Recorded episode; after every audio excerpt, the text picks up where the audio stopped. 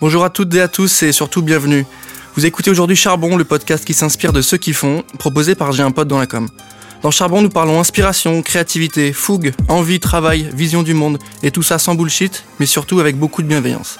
Et dans ce nouvel épisode, nous recevons Guillaume Moubèche, qui est entrepreneur, cofondateur de la startup Lemlist, euh, qui a été euh, euh, en vue dans beaucoup de médias pour notamment avoir refusé une belle offre de 30 millions de dollars. Bon, bah, ça a été pas mal dans les médias, ça a été pas mal repris.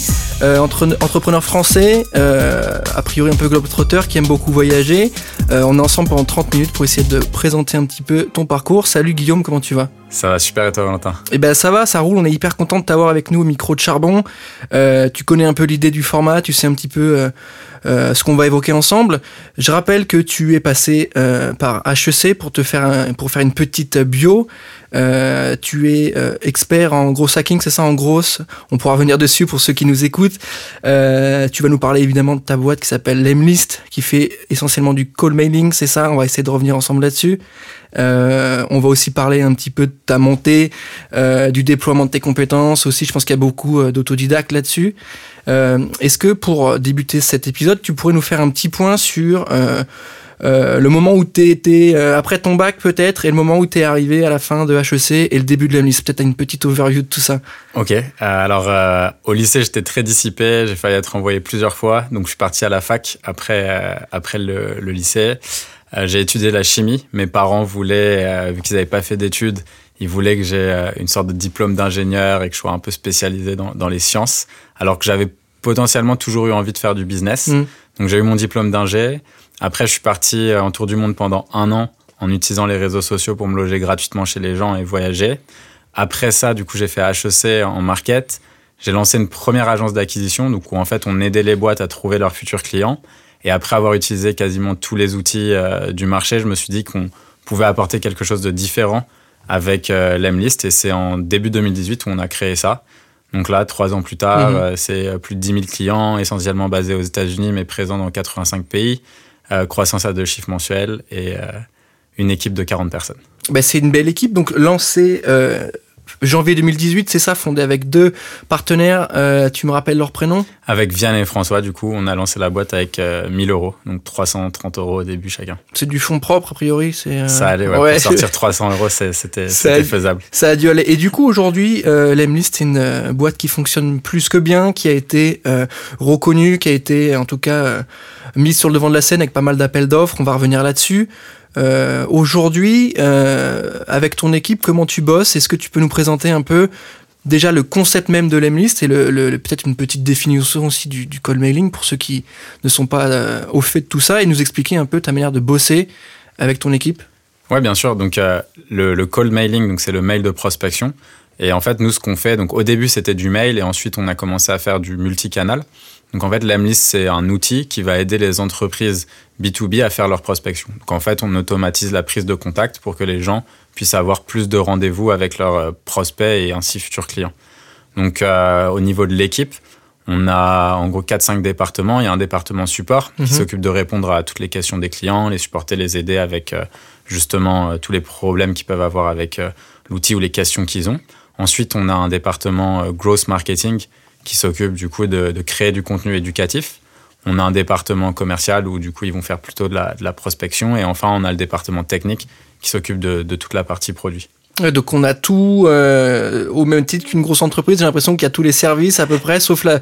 Il y a un, un happiness manager ou ce genre de choses ou pas? Ouais. Ouais, vous l'avez? Ah la vache. Tu sais qu'en plus avec les histoires de parlementaires, etc. européens, les, les, les métiers non déclarés ou quoi, c'est faut faire attention. Hein. Est-ce à quoi il sert votre happiness manager chez vous? En vrai, c'est, euh, on dit Chief Happiness Officer, mais tu sais, c'est le, c'est, c'est un, c'est un office manager Ouais. en fait. Elodie chez nous, elle s'occupe de, bah là typiquement, tu vois, on va faire un, un séminaire avec les- toute l'équipe. Euh, on va partir ensemble. C'est elle qui s'occupe d'organiser, parce qu'on a des gens dans six pays différents. Donc il faut se rencontrer assez régulièrement, tu vois, pour garder l'esprit d'équipe, bosser sur la culture d'entreprise, tout ça. Elle fait en sorte que euh, globalement tout le monde soit bien. Elle s'occupe, euh, tu vois, des payes. Donc elle fait un petit peu tout, plutôt de la partie RH, Mm. je dirais, tu vois. Après le nom qu'on donne à un poste, c'est un petit peu, c'est souvent du marketing. Là, vous êtes bien lancé avec l'Emlist. Euh, tu, tu nous l'as dit. euh, vous êtes passé par la case incubateur, c'est ça? Ouais, on a commencé en fait euh, à Station F. Donc, c'est un grand endroit où il y a plein de plein d'incubateurs. Mhm. Et on était à l'incubateur de Zendesk. Et la raison pour laquelle on était là-bas, parce qu'à la base, ils prennent beaucoup de boîtes qui font que du support, alors que nous, c'est plutôt sur la partie commerciale. Mhm. En fait, c'est- on a eu un peu un coup de chance par un, une un contact de contact et il y avait un poste qui était libre, donc on s'est mis là-bas. Et euh, mais en fait, il y avait que moi dans cet incubateur, toute transparence, parce que mes associés habitent en dehors de Paris. Et moi, j'avais besoin d'être avec du monde au Mm, début, tu vois, mm. vu que je m'occupe de la partie euh, commerciale et eux plus de la partie euh, technique. Donc, euh, donc ouais, on est, on est passé par la case incubateur. ouais. J'ai aussi fait l'incubateur HEC, mais c'était avec une autre boîte par contre. D'accord, ok. Et du coup, euh, pour ceux qui, qui nous écoutent aujourd'hui, euh, l'Emlist, ça permet aux entreprises de développer leur business, c'est ça? C'est pour les équipes sales euh, c'est pour, pour qualifier le prospect, c'est pour signer, c'est pour... concrètement, qu'est-ce qu'on va faire avec ça? Concrètement, toi, tu arrives avec des personnes que tu as repérées sur LinkedIn qui peuvent être des clients potentiels pour Mhm. toi. Ton objectif, ça va être de les envoyer directement dans une séquence multicanale. Donc, tu vas leur envoyer des mails, des messages LinkedIn, afin d'essayer de prendre un rendez-vous avec eux. L'objectif de la vente, en fait, c'est de la création de relations. Parce que euh, les gens achètent un produit ou un service qu'à partir du moment où ils te font confiance et ils font confiance à ta boîte. Mais pour ça, il faut que tu les rencontres, il faut parler avec eux. Et donc, nous, on est cet outil qui facilite justement la prise de contact. Euh, on essaye d'éduquer un maximum pour que les gens n'envoient pas de spam et qu'au contraire, tu vois, ils essayent de construire des relations avec euh, leurs futurs clients. Et, euh, et l'objectif, du coup, c'est de leur simplifier la vie et aussi de pouvoir traquer. Donc, euh, quelles sont les personnes qui sont intéressées, qui ont ouvert, etc., pour qu'ils puissent ensuite euh, faire grossir leur business. Et ça, cette, euh, cette- l'engouement qu'il y a eu pour votre projet, euh, à partir de quand ça a vraiment pris? Tu vois, à partir de quand vous avez réussi à convaincre les équipes sales pour dire, OK, vous avez vos, vos méthodos, vous avez vos process, vous avez vos funnels. Nous, on a un outil qui peut améliorer ça, le faciliter, le rendre peut-être plus efficace. Euh, à partir de quand tu vraiment eu le sentiment que les équipes sales ont dit, OK, il faut qu'on bosse avec ce, produit-là? Ça a mis un peu de temps, en fait, ça, ça a fonctionné par étapes. En gros, nous, si tu veux, on a directement euh, focalisé nos efforts sur les États-Unis. En fait, je testais différents marchés, vu que j'utilisais l'avantage du vois d'un produit de prospection, c'est que tu peux l'utiliser toi-même pour Mm. essayer de trouver tes clients. Donc, je faisais des campagnes sur plusieurs marchés. Et rapidement, je me suis rendu compte aux US que ça prenait mieux.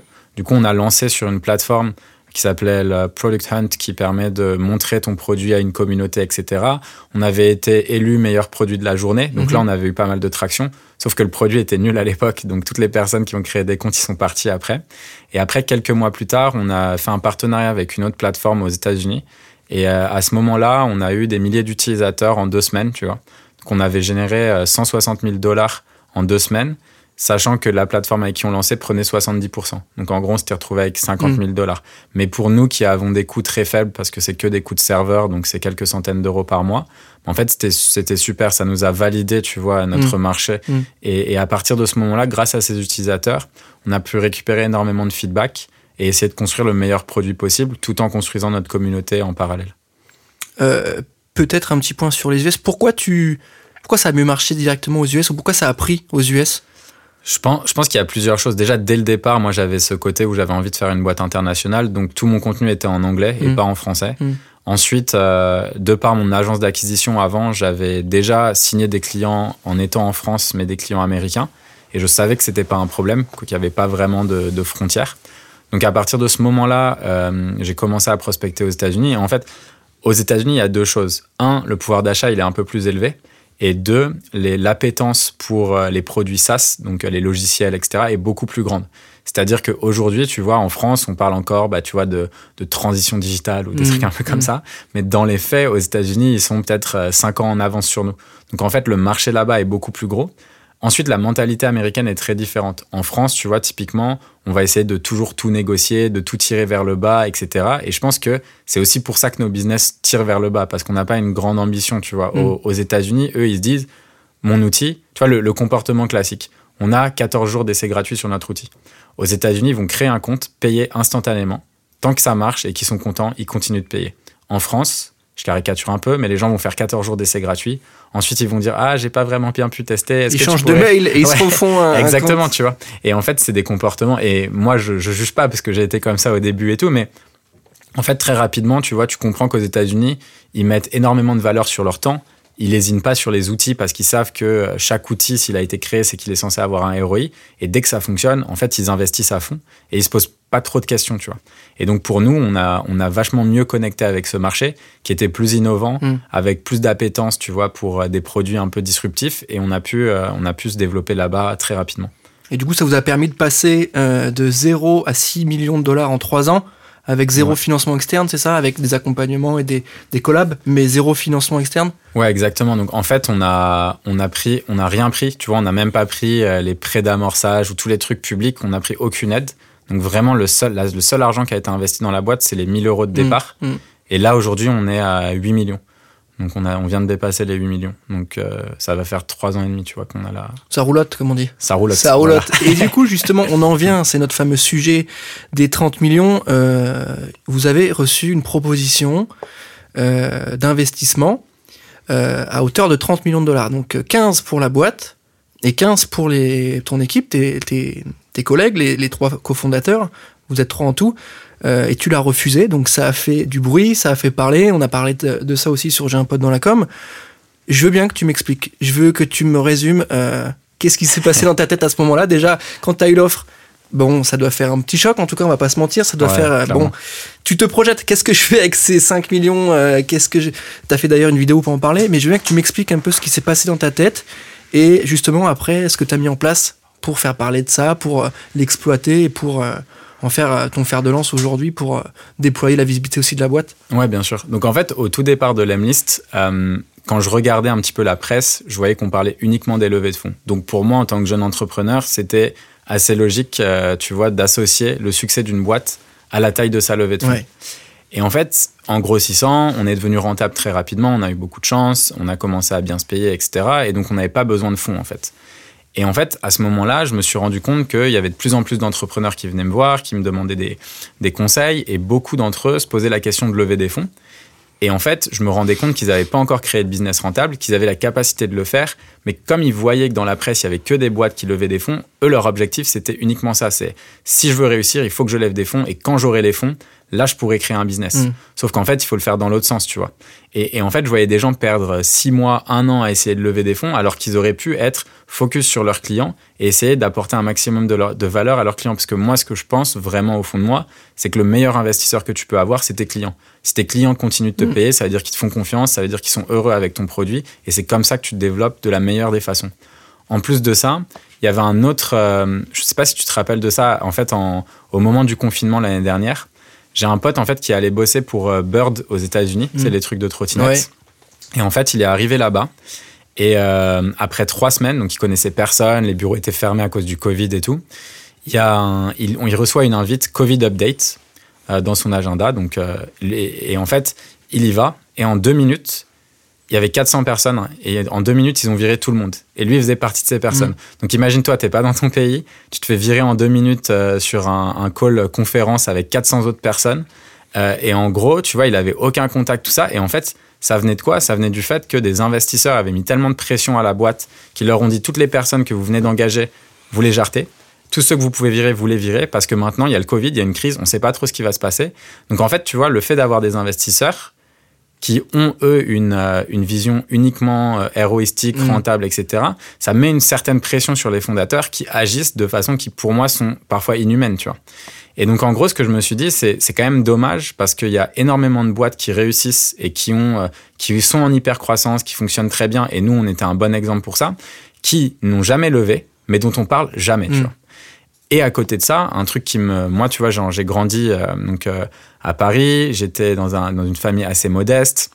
J'ai passé beaucoup de temps à la Goutte d'Or parce que je faisais beaucoup de basket là-bas, donc j'ai passé 15 ans là-bas. Et en fait, ce qu'on regarde, tu vois, quand on voit qui entreprend et qui lève des fonds en France, c'est tout le temps la même personne. C'est-à-dire, c'est en général des hommes blancs qui ont fait HEC et moi, je suis l'exemple type, tu vois. Sauf qu'en fait, comment est-ce que tu veux, si tu associes uniquement le succès d'une boîte à sa levée de fonds, Mm.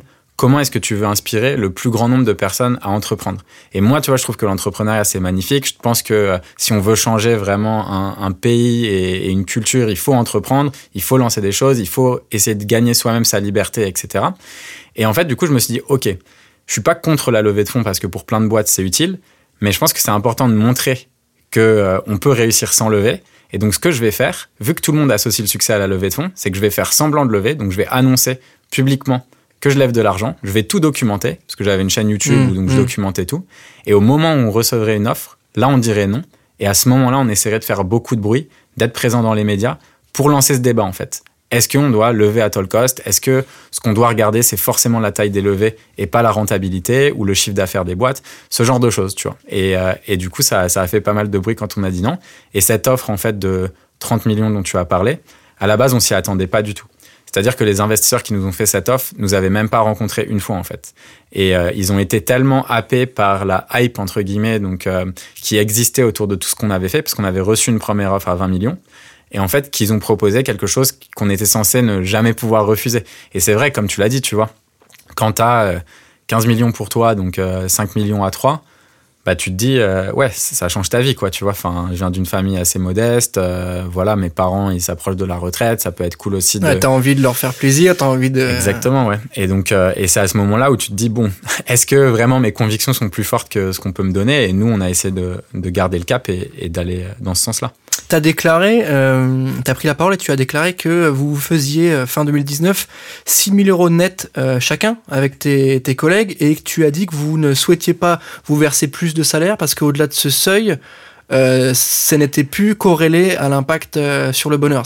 C'est ça que t'avais dit? Alors, en gros, ouais, ce qui s'est passé, c'est qu'on on s'est augmenté depuis, hein. mais, euh, mais en vrai, euh, ce qu'on s'était dit, c'était, on a commencé, en fait, à la base, quand j'ai lancé la list, moi, j'avais pas, tu vois, une énorme vision de changer le monde. Et en fait, je pense que l'ambition, elle vient en mangeant et elle vient aussi, tu vois, avec euh, petit à petit, tu vois, plus tu vas accomplir certaines étapes, plus tu vas être ambitieux. Mm. Et, et en fait, ce qui s'est passé, c'est que à la base, moi, mon objectif, c'était juste euh, d'avoir un salaire. Parce que à l'époque, quand on a lancé la j'étais au RSA, c'était mon ex qui payait le loyer. Et donc, euh, je me sentais, tu vois, genre, j'avais tous mes potes, que ce soit ingénieurs ou d'HEC, qui gagnaient super bien leur vie.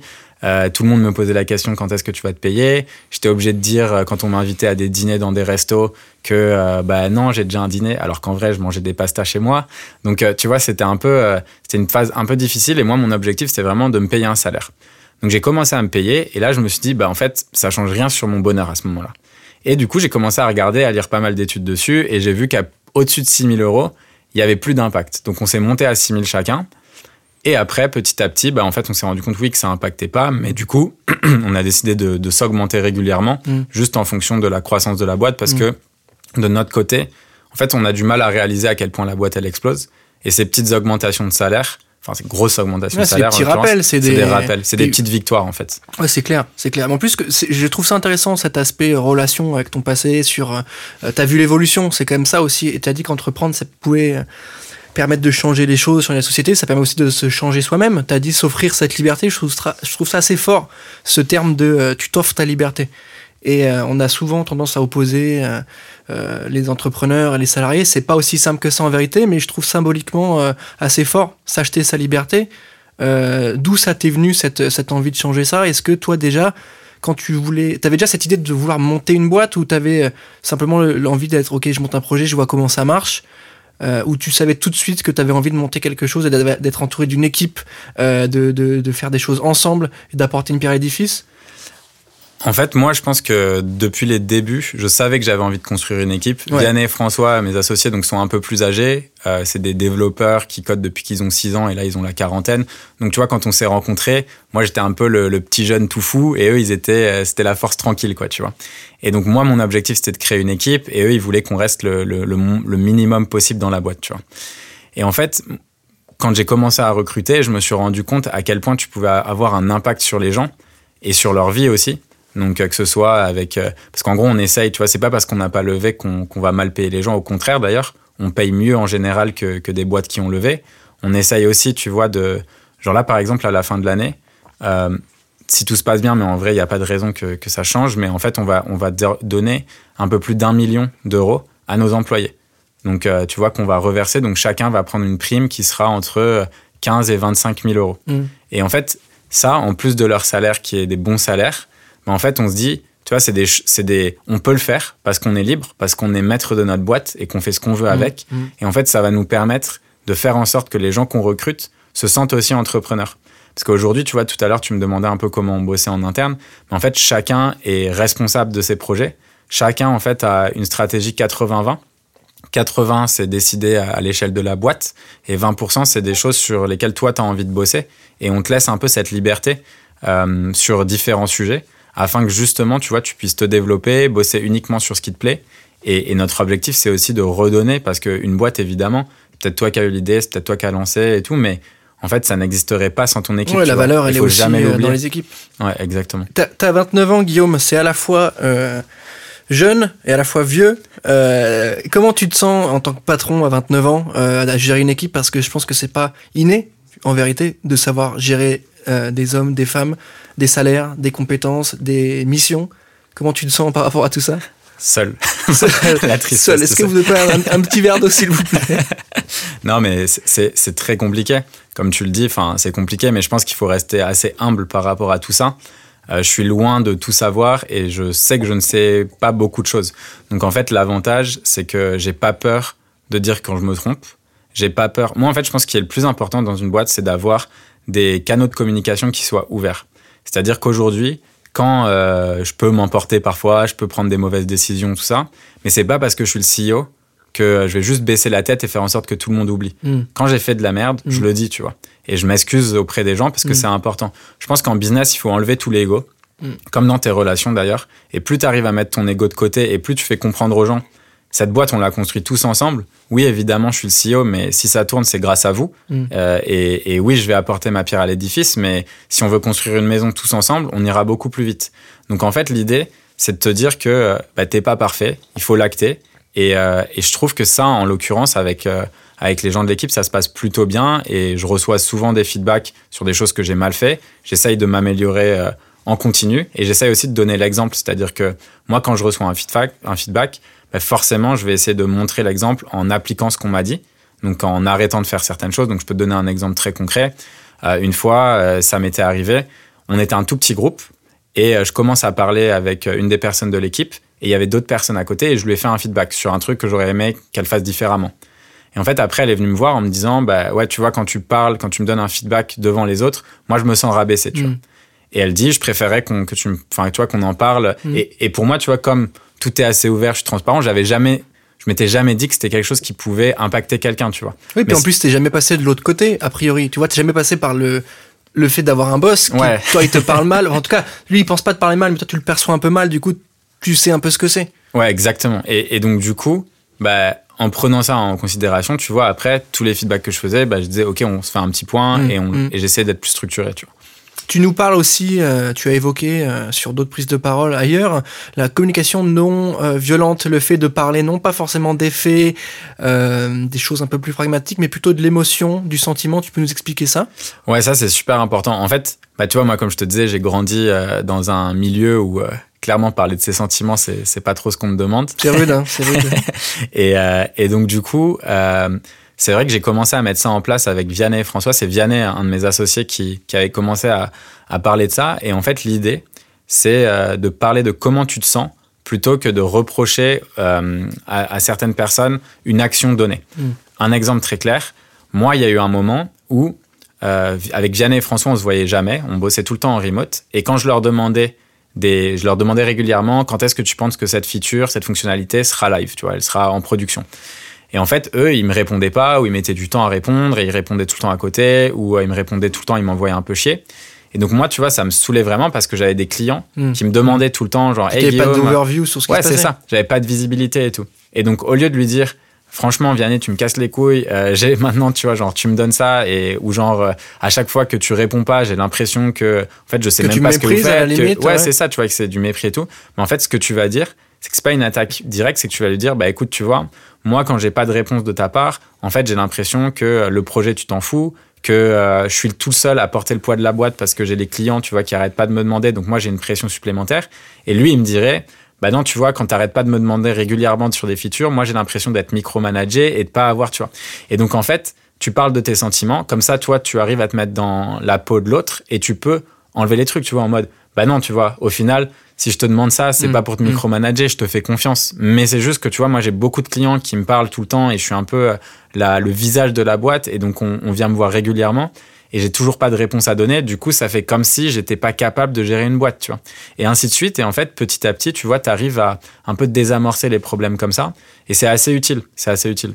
Et aujourd'hui, les gens avec qui tu travailles, comment tu, euh, comment tu les recrutes? Est-ce que tu as un process bien défini? C'est bon, c'est un, c'est un, c'est un outil euh, euh, qui, est, qui, est, maintenant très connu. Donc, je pense que les gens qui viennent vous voir savent bien ce que vous faites. voilà, ils, ils, vous connaissent bien. Est-ce que tu as un process de recrutement? Est-ce que tu attends quelque chose Un profil ou peut-être quelque chose de beaucoup plus précis sur justement cette capacité à avoir un soft skills ouais. plutôt qu'une compétence technique? Il y a, il y a, alors, il y, a, il y a plusieurs choses. Il y a, en fait, nous, typiquement, on, on essaye d'être euh, focalisé sur ce que les gens peuvent produire plus que sur euh, leur passé, leur Mm. diplôme, leur comme ça. Les diplômes, c'est le truc que je regarde jamais, quoi. Euh, et en fait, typiquement, ce que je vais regarder, c'est la créativité lors. Mais euh, HEC quand même sur ton CV. il y a HEC sur mon CV, ouais, clairement. Mais tu vois, ça m'a fait rire parce que la dernière fois, on avait recruté, enfin, on a recruté quelqu'un et tout. Et puis, on discutait et puis je lui fais, mais toi, t'avais fait quoi comme truc, comme école et tout? Et il fait, bah, en fait, euh, moi, j'ai arrêté à ce moment-là, j'ai même pas eu mon master parce que j'ai pas rendu ma thèse, machin, machin. Donc je fais, mais t'as quoi comme diplôme? Bah, du coup, j'ai pas de diplôme. Et Je du fais, coup, ouais, j'ai le post-bac, quoi. C'est, euh, et du coup, j'étais là, ouais, ouais, ouais, ok. Enfin, en vrai, ça change rien, tu vois. Moi, en fait, je pense que euh, à partir du, tu vois, par exemple, on prend un développeur. Un développeur qui va avoir bossé, je sais pas moi, 15, 20 ans chez Total ou un truc comme ça, enfin, dans des grandes boîtes et tout, avec son track record, même s'il avait fait Polytechnique ou quoi. Franchement, ça va pas m'impressionner. Ce qui m'impressionnerait beaucoup plus, c'est quelqu'un qui arrive avec plein de projets. Tiens, regarde ce que j'ai fait. Je suis passionné par ci, par ça. Voilà ce que j'arrive à faire. Et ça, tu vois, ça marche pour, euh, par exemple, quelqu'un en marketing. mm. Si tu postules en marketing et que t'as pas de site internet et que t'as pas de blog, déjà, tu vois, tu perds des points pour moi. Genre, t'as moins de points que, euh, que euh, quelqu'un qui aura fait un blog. Et peu importe euh, si t'as les meilleurs diplômes des meilleures écoles Mm. de commerce, quoi, je m'en fous. Moi, ce que je veux, c'est des gens, tu vois, qui soient passionnés et qui soient prêts à montrer. Aujourd'hui, si tu veux créer un blog, créer un site, t'as même pas besoin de dépenser de l'argent. Tu peux le faire euh, par toi-même, tu peux écrire sur plein de trucs, tu peux parler de tes passions, tout ça. Et en fait, nous, ce qu'on essaye de, de, enfin, les personnes qu'on essaye de recruter, c'est des gens qui savent te montrer leur travail. Et ça, c'est super important pour nous. Quand tu euh, lis euh, dans la presse euh, tous les retours un peu négatifs sur euh, les startups, l'envers du décor, hein, comme certains disent, euh, ça te fait penser à quoi? Est-ce que toi, ça te remet un peu plus en question? Est-ce que tu te dis, ok, j'ai pas envie d'être comme ces startups qui viennent d'être euh, qui viennent d'être affichées sur les échos ou Madines ou quoi? Il faut qu'on soit bon, il faut qu'on soit correct. euh, Est-ce que toi, ça te fait réfléchir tout ça? En fait, je pense que c'est. Ouais, clairement, tu vois, quand, euh, quand tu vois. En fait, ce qui Il y a est. eu des grosses surprises. hein. En vrai, il y a eu des belles boîtes qui Bah, se sont fait afficher. hein. Ouais, ouais, c'est ça. En fait, je trouve que c'est un peu triste ce genre de choses parce que je trouve que c'est poussé à l'extrême. Mm. Après, tu vois, je suis très méfiant aussi quand même euh, de, de ce qu'on peut voir dans la presse parce que je connais aussi certaines histoires qui se passent pas exactement comme ça, tout ça. Donc, euh, Bien sûr. mais, mais après, ouais, évidemment, je pense que c'est important en tout cas de juste de dire que de toute façon, par définition, tu fais, si tu es une startup et que tu es en hyper croissance, donc tu vas potentiellement recruter beaucoup, grossir vite, c'est sûr qu'il va y avoir des problèmes. Donc t'afficher comme étant une boîte qui est parfaite, c'est déjà un petit peu, tu vois, euh, problématique. Ouais, mais t'as souvent, tu vois, le truc de de- de- d'être toujours à la cool, tu vois. euh, Ouais. Et des fois, on sent très vite que c'est fait, en tout cas, on le sent de plus en plus. Et en vrai, on demande pas aux startups d'être à la cool. En vrai, au- aujourd'hui, on leur demande plus de ça, on leur juste demande de respecter les salariés, Ouais, tu vois. clair. Donc, euh, être en sneakers, c'est à la cool, bah Mm. c'est cool. Mais en vrai, si t'as des, des, des bottines, mais que t'es gentil, bah mets tes bottines en vrai, tu vois. Ouais, c'est clair. Vive Comment tu, c'est quoi ton quotidien, euh, c'est quoi ton quotidien chez Lemlist? Est-ce que t'as une- un gros boulot de gestion d'équipe, de management, peut-être un peu de RH, ou est-ce que tu restes aussi sur du sales Et là, t'es avec nous aujourd'hui, donc tu prends la parole, etc. Euh, est-ce que c'est les deux? Est-ce que t'as aussi un peu de commercial? Ouais, c'est un, c'est un gros mix. Donc là, par exemple, tu vois, on a lancé, euh, typiquement, on a lancé une masterclass il y a pas très longtemps euh, pour essayer d'éduquer un maximum de personnes sur ce qu'on fait. On avait fait, euh, je crois, un peu plus de 100 000 dollars en une heure, tu vois, de webinar de vente. Et en fait, euh, on a là, là-dessus, tu vois, je vais faire du coaching de personnes qui sont des clients à nous Mm, mm. pour les aider à avoir de meilleurs résultats. En plugin en plus, c'est ça? Vous faites Ouais, conseil en plus? Bah, en gros, ça, c'est un truc que euh, j'ai j'ai eu envie de tester. Donc, j'ai ouvert, euh, bon, parce que c'était un peu la folie avec le live et tout, mais en gros, j'ai ouvert 50 heures à 100 personnes. Donc, euh, c'est 30 minutes par tête. Et en fait, euh, je passe du temps avec des gens et c'est cool parce que ça me permet de rencontrer nos utilisateurs, les aider à avoir les meilleurs résultats possibles. Donc, ça, tu vois, ça, là, par exemple, sur les 10 derniers jours, euh, j'ai dû faire genre quasiment 25 heures, tu vois, avec des clients pour les aider, etc. À côté de ça, mon, mais sinon, la plus grosse partie de mon temps, c'est avec les équipes. Moi, mon seul objectif, c'est de faire en sorte que les gens puissent déjà s'épanouir à fond dans ce qu'ils font et aussi de les aider à grandir. Donc quand je vois par exemple qu'ils ont des, des problématiques, qu'ils savent pas forcément s'organiser ou qu'ils savent pas forcément euh, qu'ils n'arrivent pas forcément à atteindre les objectifs qu'ils souhaitent, bah, comment est-ce que je peux faire pour les aider, tu vois. Donc ça, c'est vraiment mes gros focus. Et après, évidemment, j'ai une partie aussi euh, création, parce que j'adore la création. Donc, euh, je crée du contenu, j'écris beaucoup, euh, j'essaye de faire plein de choses, tu vois, qui, qui potentiellement vont aider aussi les gens qui nous suivent à être inspirés par l'entrepreneuriat, à avoir envie de lancer. Et ça, c'est plus ma philosophie personnelle, tu vois. Dormir aussi un petit peu? Tu fais un peu ça? Non, je sais pas ce que c'est. T'as arrêté T'as arrêté, ouais, j'avoue, c'est un peu long. C'est un peu long. Et puis tu maîtrises pas les rêves que tu fais, donc ça, c'est ça, c'est chiant. Mais c'est hyper intéressant, euh, Guillaume, sur la partie euh, de mon management et aussi relation que tu as avec les prospects ou les clients.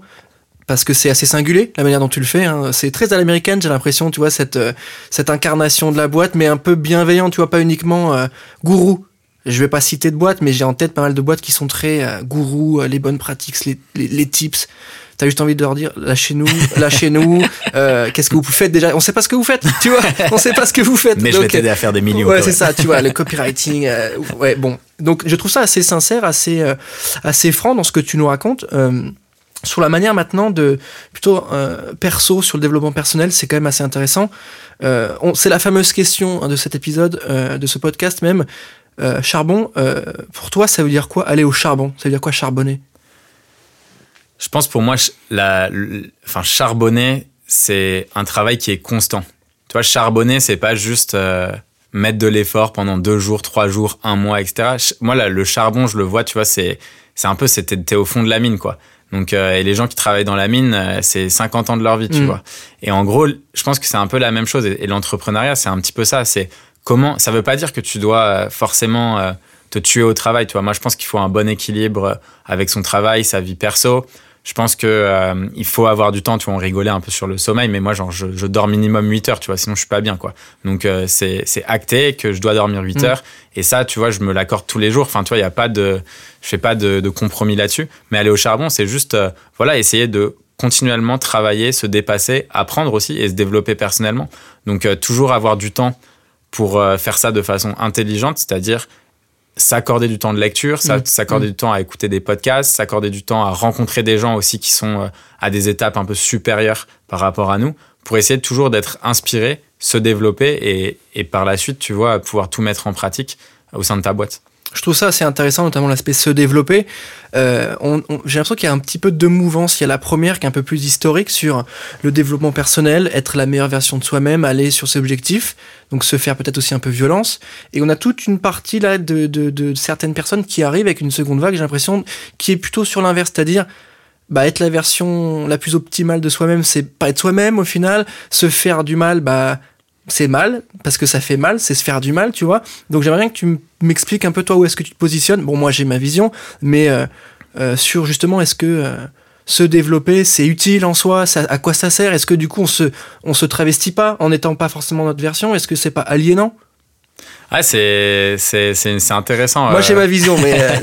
en, fait, en fait, je pense que. Alors, moi, tu vois, je suis gros sportif. Du coup, un, un, livre qui est très cool d'ailleurs, qui s'appelle Peak Performance, tu vois, si tu veux te développer, il faut des périodes de stress, mais il faut aussi des périodes de repos. Donc il faut des phases où, euh, et ça c'est plus que juste euh, mental, etc., mm. c'est aussi physique, quoi, et mm. physiologique même. C'est-à-dire que le stress, tu vois, ça génère par exemple dans tes muscles, quand tu es stressé, c'est que tu fais des efforts forts, et eh ben ça va générer... les golfs qui se... Les golfs qui, commencent à... et, et, en gros, tout ça, tu vois, ça, ça va t'aider par la suite à développer de meilleures compétences, tout ça. Et c'est la même chose dans l'apprentissage.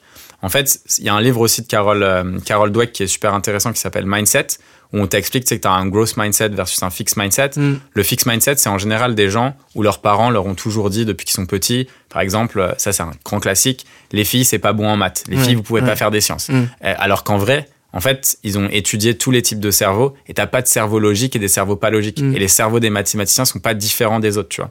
Mais par contre, ce qui se passe, c'est qu'en fait, quand on regarde un cerveau, c'est plastique, ça se modifie.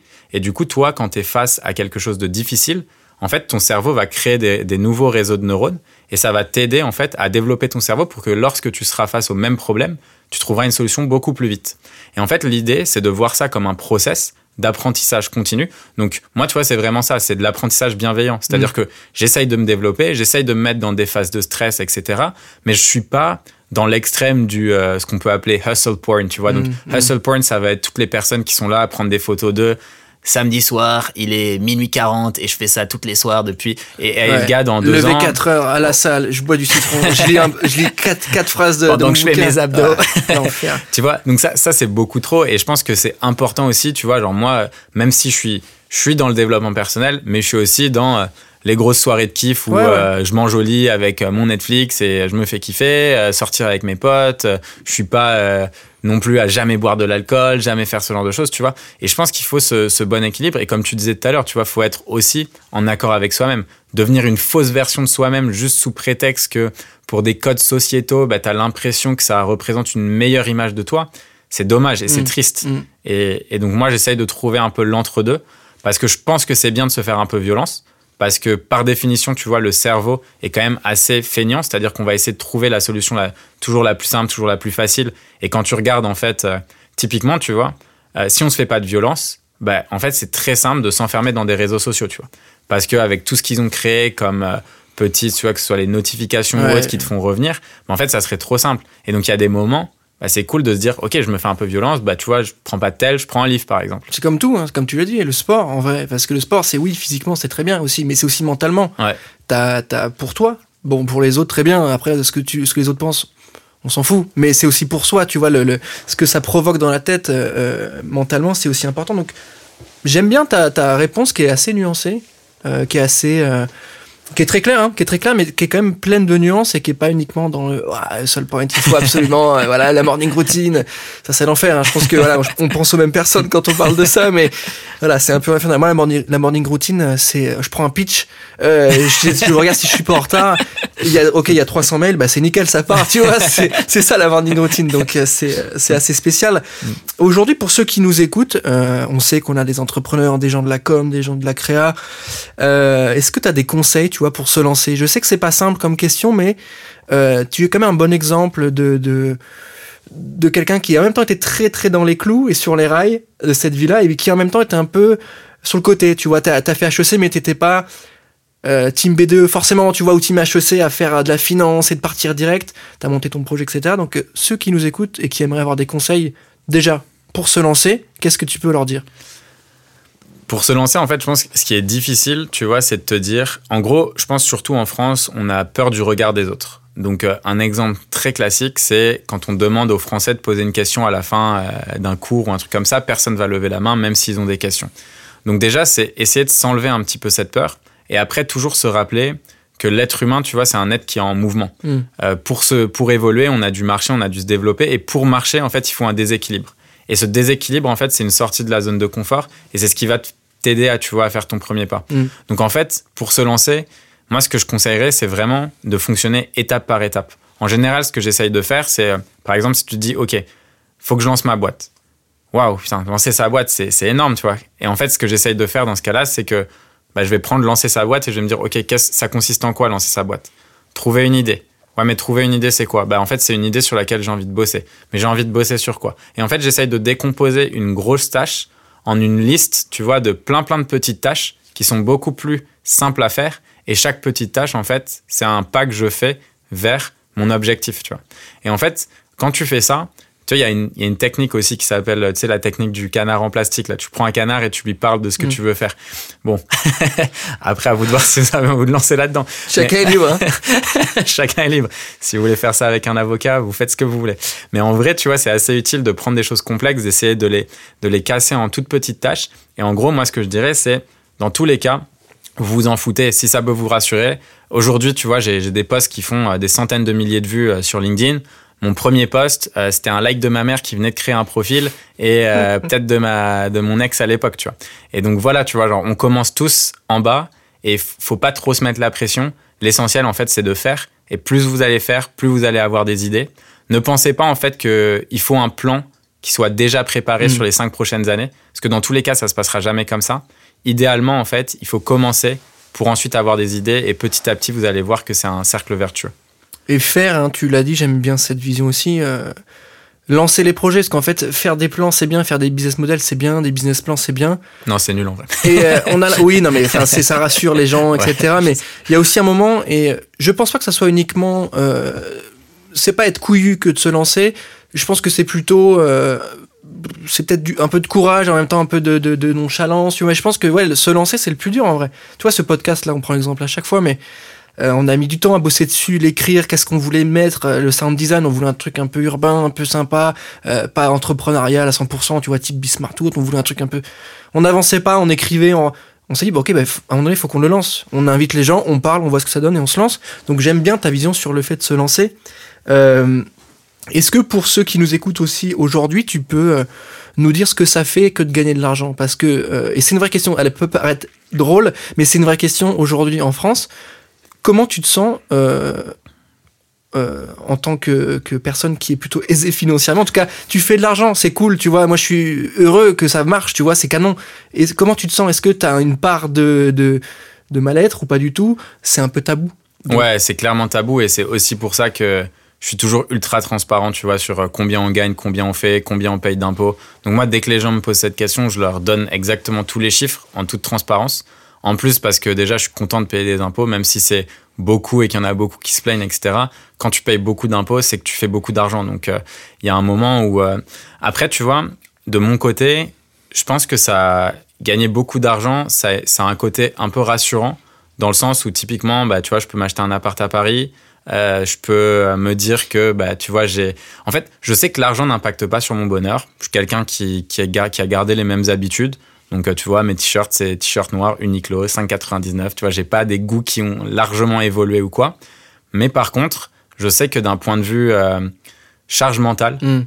quand tu sais que t'as pas à te préoccuper de l'argent, ben en fait, tu as un poids sur tes épaules qui s'en va. Et donc, ce que tu fais, ta vie, en fait, ça devient uniquement du kiff. Et moi, le kiff, c'est mon business, c'est du kiff. En vrai, j'adore aider les gens à faire, à développer leur business. J'adore voir que notre solution les aide à faire grossir leur business. J'adore me pencher, tu vois, sur euh, aider les gens aussi au sein de la team à grandir, etc. Et en fait, le fait d'avoir pas ces trucs d'argent, en fait, c'est un truc que je regarde jamais et je m'en, je m'en, je m'en préoccupe plus du tout. Et ça, c'est cool. Et on a l'impression que tu restes assez simple, hein, et c'est, c'est, c'est, tu sais, c'est un peu la phrase que tout le monde dit, ouais, je reste simple, tu vois, mais ça a l'air assez vrai. Et je sais plus qui disait ça, je crois que c'est un acteur qui disait que euh, la, la, la, chose la plus, la, la plus palpable de, de, de, l'avantage d'être riche, c'est d'arriver en magasin et de faire ses courses, ses courses sans regarder ce qu'il achète. Et j'ai trouvé ça assez puissant, tu vois, de, bah ouais, en fait, être riche, en tout cas être bien dans sa tête, c'est ça, c'est pouvoir aller faire tes courses, remplir ton caddie et pas à calculer combien ça va faire à la fin.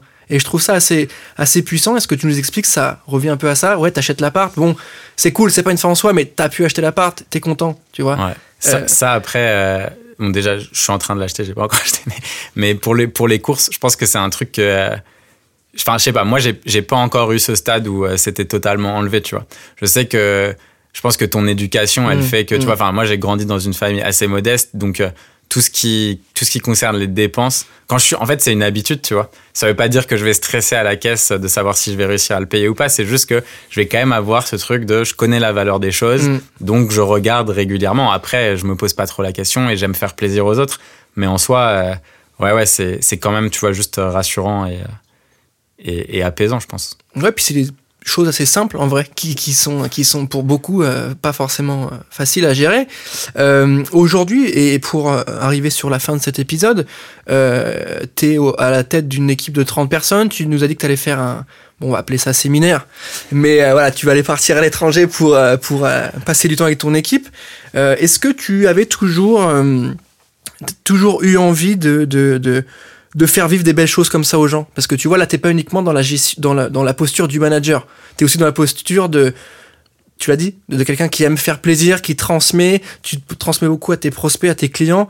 T'es pas obligé de le faire, en vrai. T'es pas obligé de, enfin, tout ce que tu fais, t'es pas forcément obligé de le faire. Donc, est-ce que t'as toujours été dans cette posture-là de, d'échanger, de, de donner un peu comme ça? Euh? Ouais, je pense que c'est un, je pense que ça, tu vois, je le tiens de ma mère. Ma mère, elle est moitié italienne. Et tu sais, c'est la Mama Italia, donc t'as le, as vraiment genre le, le, côté du, le sens du sacrifice. Mm. C'est-à-dire que ma mère, tu vois, elle, c'est, mes parents, en fait, se sont vachement sacrifiés pour nous, tu vois.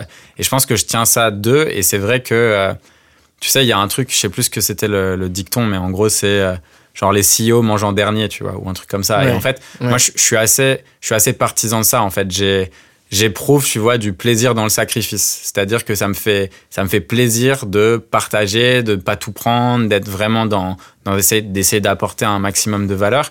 Et, euh, et j'aime bien, en fait. C'est, c'est simplement un truc qui, qui, me rend heureux, tu vois.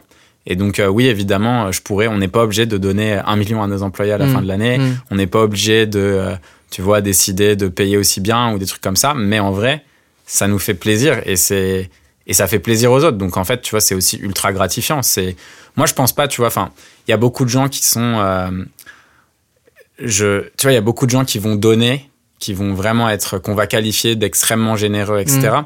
Je suis pas sûr que ça soit vraiment le terme en fait, parce que en vrai, quand tu fais ça, c'est tu le fais aussi pour toi. Tu vois, moi, je trouve ça gratifiant personnellement mais je me considère pas forcément comme quelqu'un ultra généreux mm. pour autant, tu vois ce que je veux dire. Oui, c'est pas forcément sur la forme ni le.